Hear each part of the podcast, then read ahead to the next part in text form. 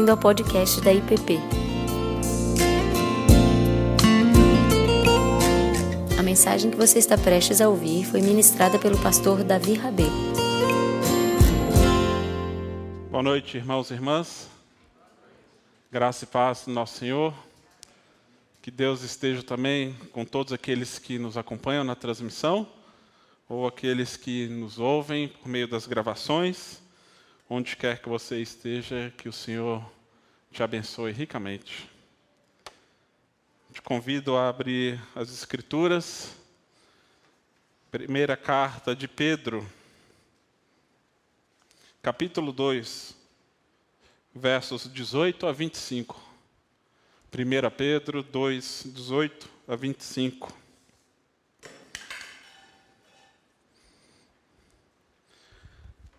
A palavra de Deus nos diz: Servos, sede submissos, com todo o temor ao vosso Senhor, não somente se for bom e cordato, mas também ao perverso.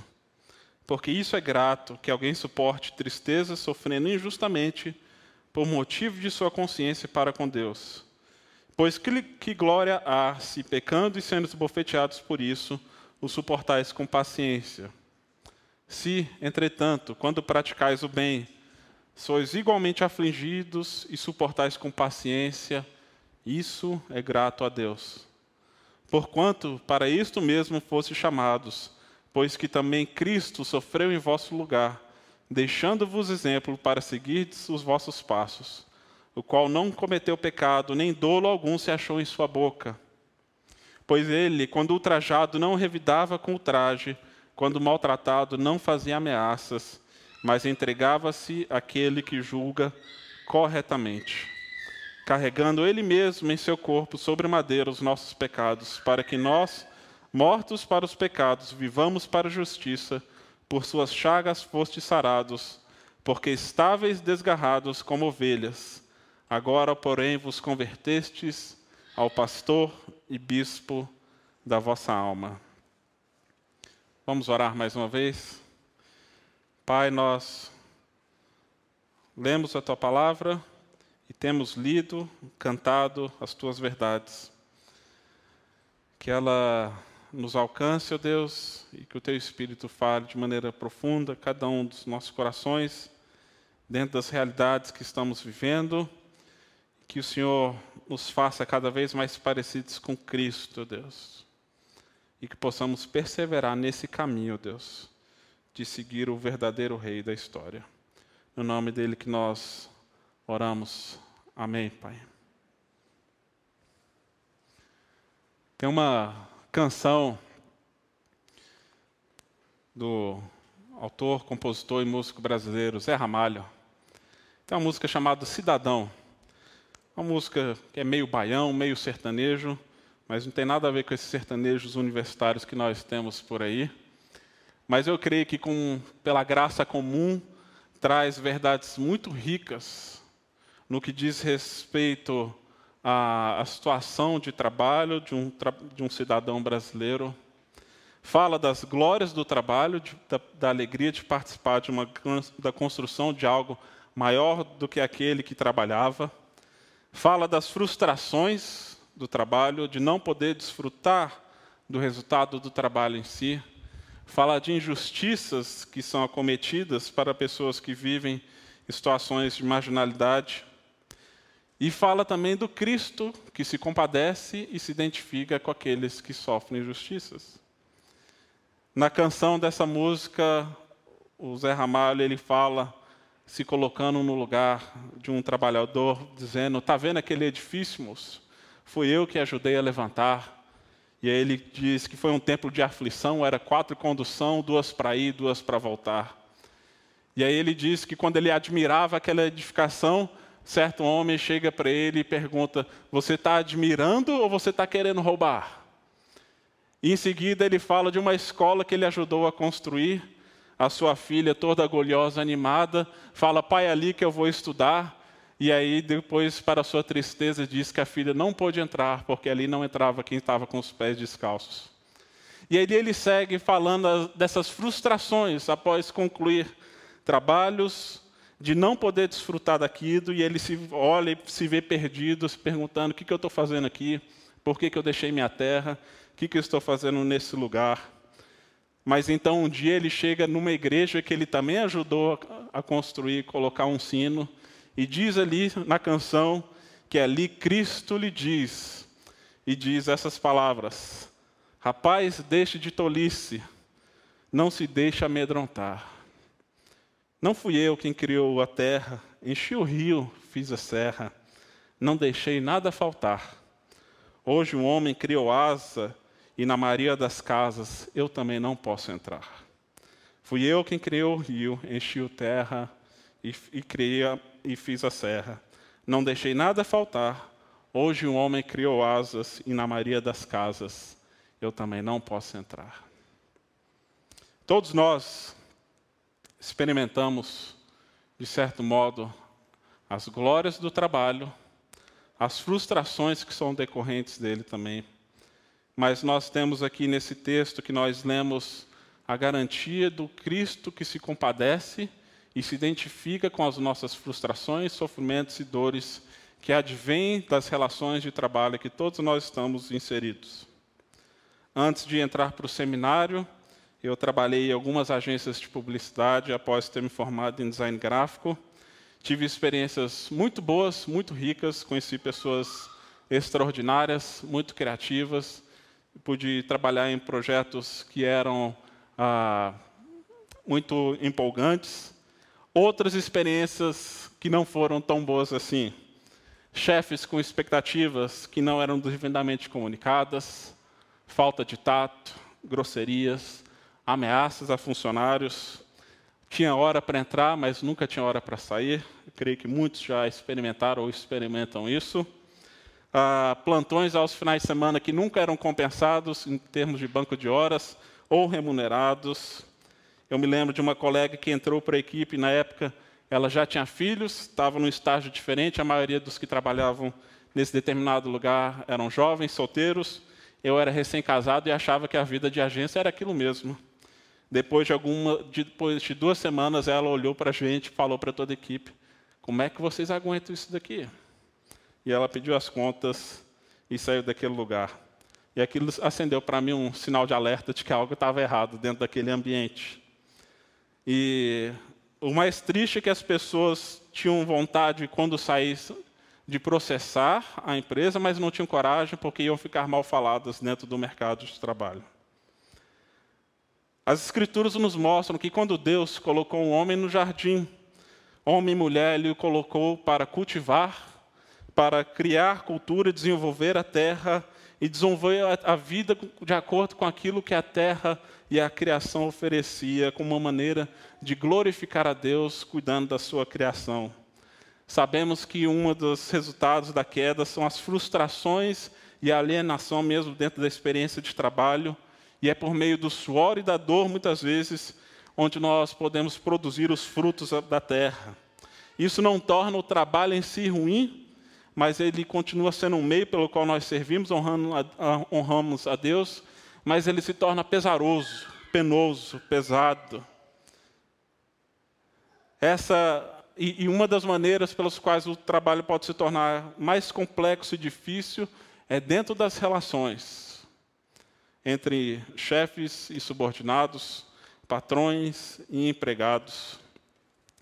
E é para dentro dessa realidade que Pedro também nos traz sabedoria para sabermos lidar como que dentro do dia a dia honramos a Deus, perseveramos na fé, mesmo em meio a situações adversas dentro do contexto de trabalho.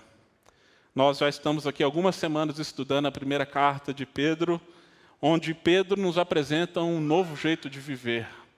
O apóstolo Paulo, em Romanos 12, uh, versículo 1, diz: Não vos conformeis com esse século, mas transformai-vos pela, pela renovação da vossa mente. Pedro também propõe para que desenvolvamos uma mente cristã, uma atitude cristã, e ele fala, sobretudo, desenvolvemos paixões que não são levadas para o pecado e sim são transformadas para que a gente possa glorificar a Cristo em todas as esferas da vida, seja dentro da realidade do trabalho, seja nas relações com as autoridades civis, seja dentro do contexto comunitário de igreja, seja dentro da realidade do casamento. Pedro nos convida a desenvolvermos um novo viver, como os forasteiros e estrangeiros, para desenvolvermos então uma nova cidadania enquanto nós estamos peregrinando nesse mundo, seguindo o caminho do Cristo vivo. E quando nós lemos textos como esse, bem como quando nós lemos textos de 1 Coríntios 7 e outros, como em Efésios, onde nós temos ah, descrições ou instruções de como que servos devem se comportar diante dos seus senhores, é natural que surjam perguntas do tipo por que, que os autores bíblicos sugerem para que servos continuem dentro desse sistema de escravidão. Por que, que eles não tomam uma postura mais radical de simplesmente romper com, aquela, com aquele sistema opressivo, com propor uma forma de abolição já dentro do primeiro século? Será que os autores bíblicos estão legitimando uma prática opressiva e perpetuando assim a violência e a subjugação? O que eu quero argumentar é que, apesar de não termos nas Escrituras a eliminação completa dessa prática, nós vemos aqui um avanço tremendo com relação à ética e ao cuidado que se deve ter com o próximo. O próprio apóstolo Paulo afirma que não existe judeu, nem grego, nem homem, nem mulher, nem senhor, nem escravo. Todos são iguais perante Cristo. E aqui nesse texto, nós não temos a defesa do modelo de escravidão, e sim uma descrição da realidade de um grupo que era minoritário, de um grupo que não havia nenhum poder e influência política, não havia condições nenhuma de mudar estruturas em termos de um império como um todo. E nós sabemos que a escravidão existe desde a antiguidade como uma prática comum, onde povos conquistados em guerra eram feitos escravos, pessoas que se endividavam, se entregavam para outros, para senhores, se ofereciam como servos para pagar então assim a sua dívida. O livro de Êxodo narra como o povo de Israel era como um todo um povo de escravos dentro ah, do Egito e Deus os liberta com a forte mão e os convida então para a liberdade, os conduzindo para uma nova terra, onde viveriam não mais como escravos e sim como livres. E isso mudava também a ética e a postura como eles deveriam tratar outros povos, inclusive os estrangeiros, onde o estilo de vida deles deveria ser completamente ah, diferente dos egípcios de onde eles foram tirados, a começar com um Shabat, um dia de descanso, um dia de adoração, onde eles não podiam desfrutar desse privilégio como escravos no Egito. E ainda que não houvesse eliminação da prática como um todo, como nós temos no Antigo Testamento, nós vemos, como por exemplo em Deuteronômio 23, a descrição de como que os israelitas deveriam prover segurança e refúgio para os escravos vindo de outros países, fugindo de um tratamento violento. E assim que eles adentravam as fronteiras de Israel, esse escravo fugitivo deveria receber abrigo. E ele era permitido viver em qualquer cidade e não deveria ser devolvido ao seu dono original. Então a nação de Israel, como um todo, era um refúgio para escravos fugitivos ou para refugiados. Quando nós chegamos no mundo greco-romano, nós temos uma estrutura um pouco distinta. No entanto, quando nós olhamos para a realidade de escravidão aqui, é muito distinta do que nós temos, o que aconteceu nas Américas, seja na América do Norte e América do Sul. Tanto nas Américas do Norte e do Sul, o que nós vimos na escravidão, que durou até poucos séculos atrás, nós vimos uma prática abusiva, desumana, onde homens e mulheres tornavam-se propriedades sem direitos, cuja subjugação se baseava em nacionalidade, cor, sem qualquer consideração pela dignidade humana. Sabemos bem que quase 5 milhões de africanos foram trazidos para as Américas, muitos deles morreram a caminho, e essa é uma página triste da nossa história. No entanto, é uma prática um pouco distinta da que vemos no Novo Testamento, e não que isso legitime as práticas que nós vemos aqui dentro dessa cultura. No entanto, no mundo greco-romano, a escravidão base... era, era a base de todo o sistema econômico que nós temos no mundo antigo. E estima-se que um terço dessa população, da população trabalhadora, da população romana, era feita de escravos nas áreas urbanas, pessoas que serviam como servos.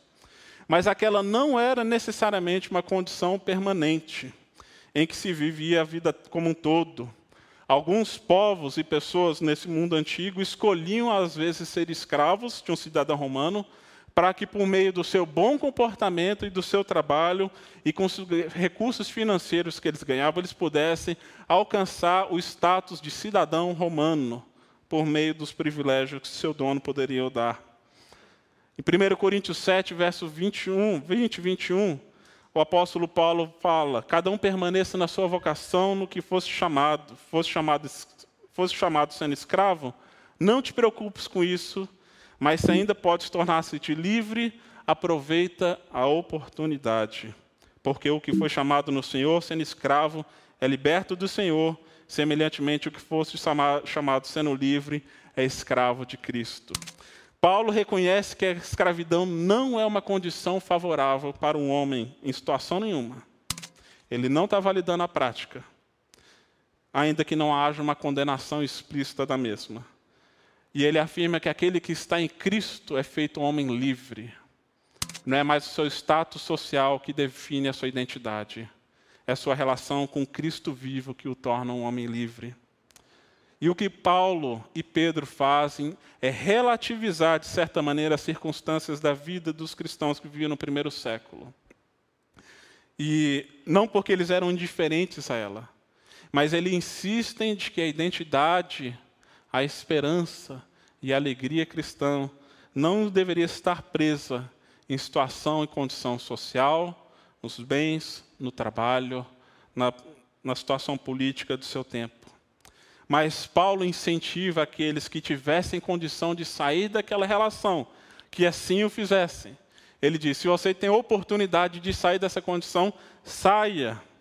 E isso mostra o quanto que isso é diferente da prática que nós tivemos nas Américas, onde esses homens e mulheres poderiam trabalhar para os seus donos, receber recursos, acumular para si até mesmo propriedades, se assim fosse lhe dada a condição e assim alcançar então a alforria e a liberdade.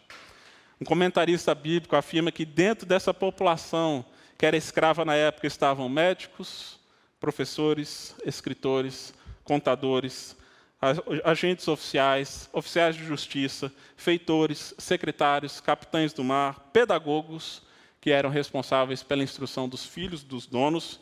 Muitos desses tinham uma educação superior, inclusive ao dos próprios senhores, e até mesmo artistas. Ou seja, era uma classe trabalhadora diversa, caracterizada por diferentes ofícios, não apenas que trabalhavam dentro do lar ou, faziam, ou trabalhadores rurais. Havia uma classe trabalhadora, uma força criativa que constituía então parte dessa população, que eram considerados como servos. Obviamente, nem tudo são flores dentro dessa realidade apesar de alguns até desfrutarem de certo prestígio, dependendo de quem era o seu senhor, ele acabava herdando um certo status também perante a sociedade. Ah, nós sabemos que dentro da estrutura romana havia o senhor que era o imperador, Quírios, César, mas esse modelo era replicado também para esferas menores, inclusive dentro de casa. Então, dentro do lar também havia um Quírios, um senhor, e esse era o pai. E o pater famílias, esse pai de família, ele era dono da esposa, dos filhos e dos escravos, e ele detinha direito de vida e morte sobre esses, e poderia demandar qualquer coisa, inclusive favores sexuais dos seus escravos, conforme nós temos alguns relatos do primeiro século. E para compreendermos então esse texto que nós acabamos de ler, precisamos desse contexto e nos perguntar então o que, que isso então serve para nós hoje. Então, alguns argumentam que essa relação de senhores e servos desse período está mais próximo hoje do que nós temos de padrões e empregados. Ao mesmo tempo que o texto afirma o lugar das autoridades, como nós vimos semana passada, Cristo, o senhorio de Cristo, as relativiza. Nós honramos as autoridades e aqueles que estão em posição ah, de poder.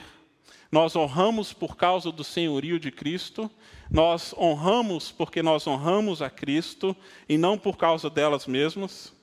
E, por, e ao mesmo tempo onde nós afirmamos que Cristo é o Senhor, nós estamos dizendo que o poder e autoridade que supostamente essas outras pessoas têm é relativizado diante do poder e da autoridade de Cristo. E aí Pedro também segue a lógica semelhante de Paulo, dizendo: se vocês estão em Cristo, vocês foram feitos livres. E nessa condição de liberdade nós nos sujeitamos a Deus e nos tornamos servos dele. E essa é uma coisa curiosa que o pastor Ricardo comentou comigo semana passada, que apenas alguém que se vê livre é capaz de se sujeitar. Apenas alguém que se vê plenamente livre é capaz de se entregar. Em qualquer relação que for, seja na relação com autoridades, seja numa relação conjugal, apenas quando você se vê livre diante da outra pessoa, você é capaz de se submeter, de se entregar. Isso não significa anular sua própria pessoa, negar ah, aquilo que você tem como direito, mas quando você percebe que sua vida como um todo está entregue nas mãos de Cristo, você não é mais dono de nada. Você entrega tudo a Ele. E Cristo diz: confie em mim, eu vou cuidar de você. E é por isso que nós somos capazes então de nos submeter. Pedro não está validando relações verticais opressivas. Entendam bem, essa não é uma submissão incondicional. Novamente, como eu disse semana passada, o próprio Pedro diz: antes importa obedecer a Deus do que aos homens. No entanto, o que Pedro insiste para nós, hoje, ainda vivendo no século 21, seja na relação de trabalho que você se vê no momento presente, o que ele nos instrui é para preservarmos a fidelidade, a fé, o testemunho mesmo dentro de um ambiente de trabalho que possa ser hostil. Por isso ele diz: seja submisso ao seu Senhor, não apenas quando ele é bom. E é fácil trabalhar quando as condições são favoráveis, quando as pessoas são cordatas, são sensíveis, estimulam o seu crescimento, quando há espaço para você se desenvolver, trabalhar os seus dons, seus talentos, suas habilidades. Mas aqui ele afirma: sejam submissos ou persevere mesmo quando o Senhor é perverso. E a palavra perverso aqui é escolhos, no grego, que é a mesma palavra que dá origem à expressão escoliose, uma coluna desviada, um desvio na coluna. Então ele está falando aqui, mesmo que seu chefe, o seu patrão, seja escolhos, seja torto, persevere na fé. Se você estava procurando um termo bíblico para descrever o seu chefe, você encontrou uma aqui. Um escolhos, alguém perverso, iníquo. Se você quer um, um termo para caracterizar alguém autocrata, microgerenciador, incoerente, insensível, temos um termo bíblico para isso. Mas a relação que Pedro convida é que, mesmo para pessoas assim, honre. Ele está dizendo que não há glória nenhuma em sofrer pelo fato de você cometer um pecado e ser punido dentro do ambiente de trabalho por isso. Ele está dizendo: não tem glória nenhuma você ser punido por fazer o serviço mal feito, sofrer uma repreensão, uma disciplina por ter feito mal um trabalho, por não ter entregue um projeto, por não cumprir horários, não cumprir as demandas ou corresponder à função no qual você foi contratado para fazer. No entanto, ele diz: faça o bem, mesmo quando o ambiente é mau mesmo quando o ambiente é hostil, porque assim nós estamos honrando a Deus e honrando o Evangelho de Jesus Cristo, que sofreu, mesmo sendo justo, perfeito, mesmo não havendo pecado. Howard Marshall, um comentarista bíblico, ele propõe as seguintes direções para o que ele entende como submissão para os dias atuais, de acordo com esse texto que nós lemos. Ele afirma que aquilo que Pedro então convida os servos a fazerem diante de seus senhores pode ser traduzido: assim para o tempo atual, para o tempo presente. Ele diz que todas as nossas relações sociais devem buscar um comportamento que é guiado pelo desejo de agradar a Deus, sabendo que nele o nosso trabalho não é em vão. Ele diz que a nossa conduta deve ser condizente com as obrigações que assumimos com relação ao trabalho, emprego, cargo público, aqui é o acréscimo meu, para a pessoa que, e para a pessoa com, com qual você está trabalhando. Isso, obviamente, varia de acordo com o trabalho no qual você foi contratado a fazer, se for por projetos, por horário, por demanda. Ele diz que a nossa conduta deve ser sempre condizente com o contrato, com a descrição de trabalho no qual você entrou dentro desse processo. Ele diz que a nossa conduta e trabalho deve ser determinada pela relação estabelecida entre ambas as partes, e não com base naquilo que pensamos acerca da personalidade do empregador. Está aí um grande desafio. Mas quando nós cumprimos, nós não cumprimos com as nossas relações contratuais, segundo ele, nós estamos fazendo um desserviço ao Evangelho quando nós honram, desonramos com as nossas, quando nós não honramos as nossas obrigações de trabalho, quando nós estamos maculando e manchando o Evangelho de Jesus Cristo. E por fim ele diz que se sofremos como resultado das nossas obrigações, e não por causa simplesmente de uma relação abusiva, mas quando nós sofremos por fazer o bem, por fazer aquilo que é reto, justo, ético, esse sofrimento pode ser louvável e até mesmo contribuir para aquilo que Deus está fazendo na história. Na Bíblia, nós temos exemplos de vários homens e mulheres, como Daniel, José e Esther, serviram a reinos iníquos, trabalharam para governos iníquos e perversos, mas perseveraram. E diante da sua conduta e fidelidade, acima de tudo, pela graça atuando por meio, graça de Deus atuando por meio deles, nós vemos que eles passaram por diversas provações, diversas lutas, vários sofrimentos, mas Deus os preservou até o fim. E mesmo por meio desse sofrimento, a história do povo de Deus foi sendo escrita. Esse é um mistério que permeia as Escrituras e, inclusive, está presente aqui em 1 Pedro onde Pedro afirma em diversos momentos que a vida cristã se dá muitas vezes por meio ao sofrimento e à dor. E aqui ele mostra que Cristo é aquele que aponta o caminho. Ele fala que ele é o exemplo pelo qual nós devemos seguir os seus passos no verso 21. Num certo sentido, Cristo é aquele que sofreu pelos nossos pecados, que morreu para que a gente não precisasse passar pelo processo de cruz. Nós somos salvos pela graça por meio da fé. Nós não temos como fazer nada para barganhar com Deus ou merecer a salvação. Então Cristo morre para nos poupar da morte. Mas, por outro lado, a sua vida serve também como paradigma para nós vivermos mesmo em realidades de sofrimento, de frustração e de dor. E ele fala que é nesse caminho que nós devemos seguir que mesmo quando ele foi ultrajado, ele não revidou. Mesmo quando foi feito injustiça, ele permaneceu fiel. E nós, quando nós participamos do sofrimento de Cristo, não é para nós merecermos a salvação, mas é para deixarmos Deus trabalhar e forjar essa fé que Ele começou em nós. Ao experimentarmos as pressões, lutas, sofrimento por causa da nossa fidelidade a Deus. Contudo, nós temos aqui a certeza e a presença do Cristo como um bom pastor, como nós vemos aqui no último verso 25.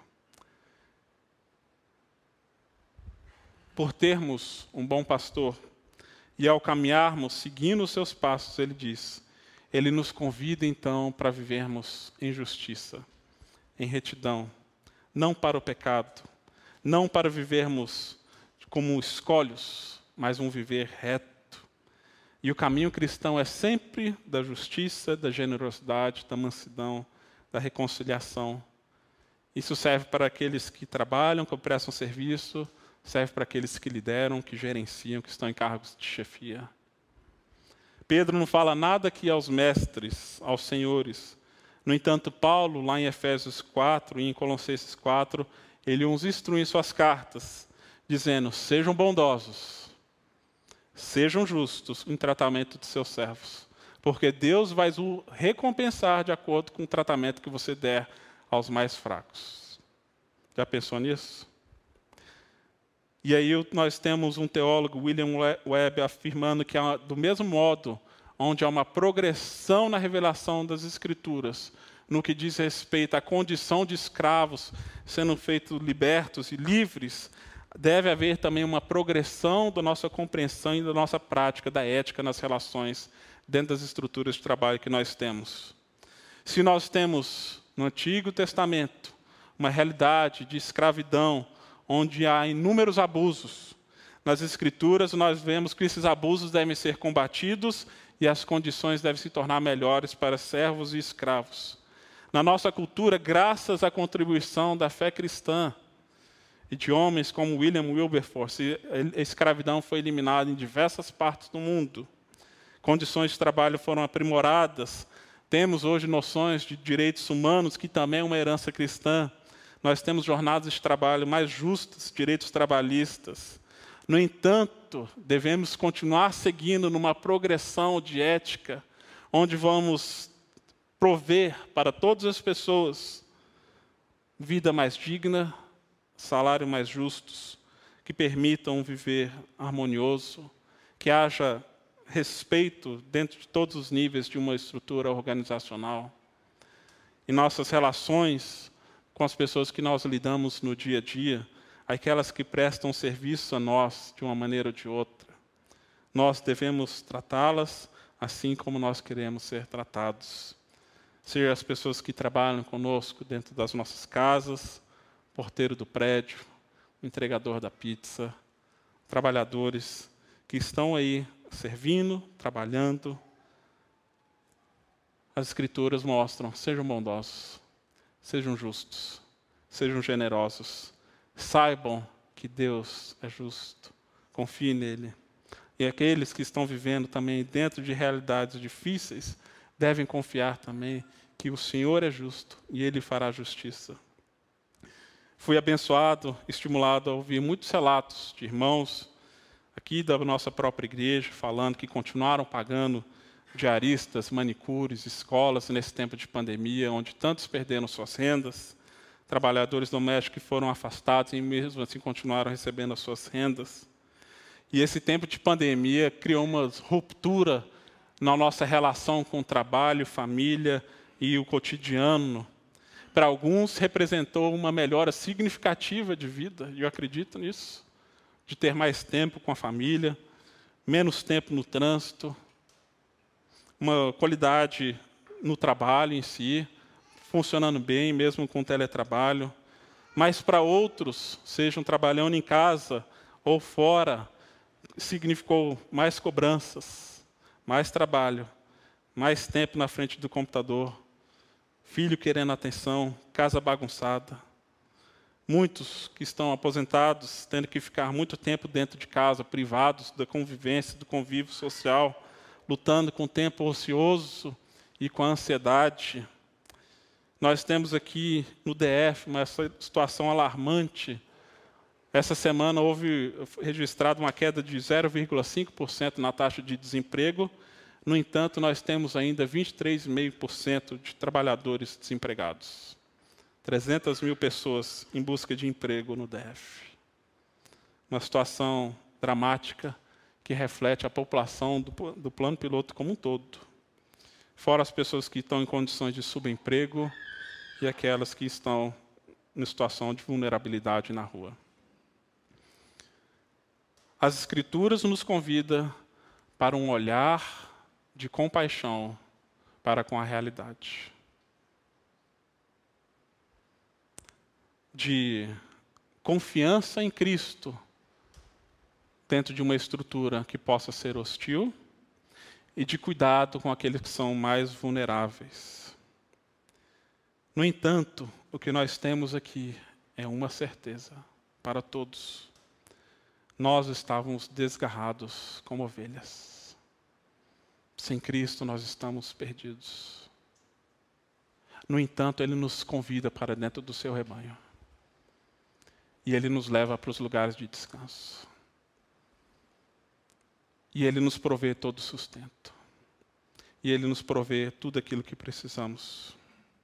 Ainda que a situação esteja apertada, que o trabalho esteja incerto, que o chefe seja incompreensível, que as cobranças sejam muitas ou que o trabalho seja pouco. Cristo continua sendo bispo e pastor de nossas almas. E Ele nos convida para um viver transformado e transformador dentro das nossas relações, de uma busca de uma justiça que reflete os valores do reino não de projetos humanos, mas nessa certeza de que Ele cuida de nós. Cuida de mim, cuida de ti, cuida da sua família.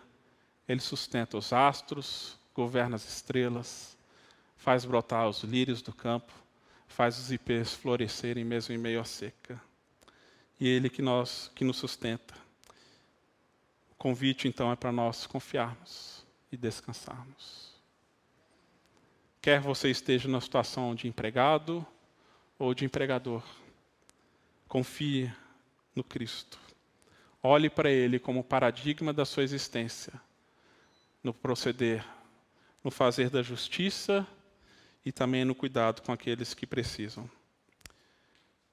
Nós vamos orar para encerrar. Hoje pela manhã,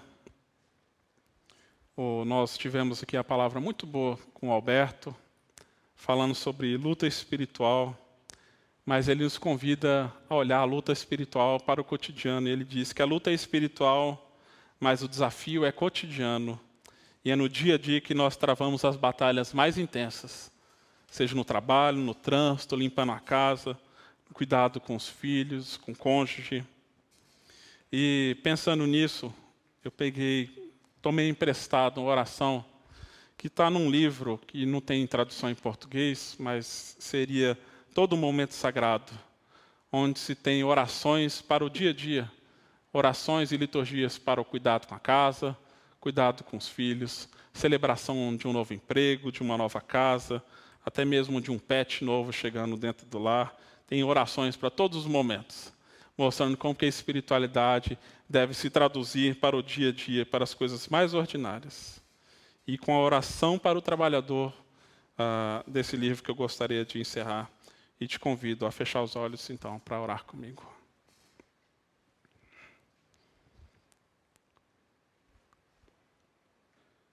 Ó Cristo que supre todas as minhas necessidades eu te louvo por todas as provisões e para os meios pelos quais eles são fornecidos. Pelo meu emprego atual, nessa estação de vida, eu te agradeço. Pois por meio dele posso atender às minhas próprias necessidades e contribuir também para o cuidado de outros. Ajude-me a trabalhar e servir nessa posição, com atenção plena, criatividade e gentileza, a te amar bem, amando, amando a todos a quem encontro aqui. Jesus seja sempre presente como meu mediador entre mim e meu empregador, entre mim e os meus supervisores e colegas de trabalho, em todas as minhas relações com outras pessoas nesse ambiente, lembrando-me que o meu tratamento para com eles é a prova mais forte da minha afeição por ti. Conceda-me, portanto, paciência para ouvir os outros, a humildade de aprender com eles, a compaixão de considerar suas necessidades como as minhas e a graça de carregar meu, o nome do meu Senhor neste lugar, lembrando que eu chego aqui todos os dias como emissário do seu reino. Permita-me ser alguém que contribui ao meu empregador e superiores, trabalhando para o seu florescimento sem ressentimento. Permita-me ser um apoio aos meus colegas, contribuindo para o seu crescimento sem invejas. Deixe-me ser um estímulo para qualquer um que eu venha a treinar e a liderar, afirmando e equipando-os sem desdém. Que os meus dias de trabalho sejam significativos. E use esse capítulo da minha vida para cumprir os seus propósitos, seja eles quais forem. E que a minha presença aqui diariamente sugira a sua presença dentro desse ambiente. E que a obra do Evangelho seja sempre evidente nesse meu trabalho. Que o meu serviço como funcionário possa ser contabilizado e recebido como o primeiro serviço prestado a você, ó Cristo. Amém. Você acabou de ouvir o podcast da IPP. Para saber mais, acesse nossa página em www.ippdf.com.br.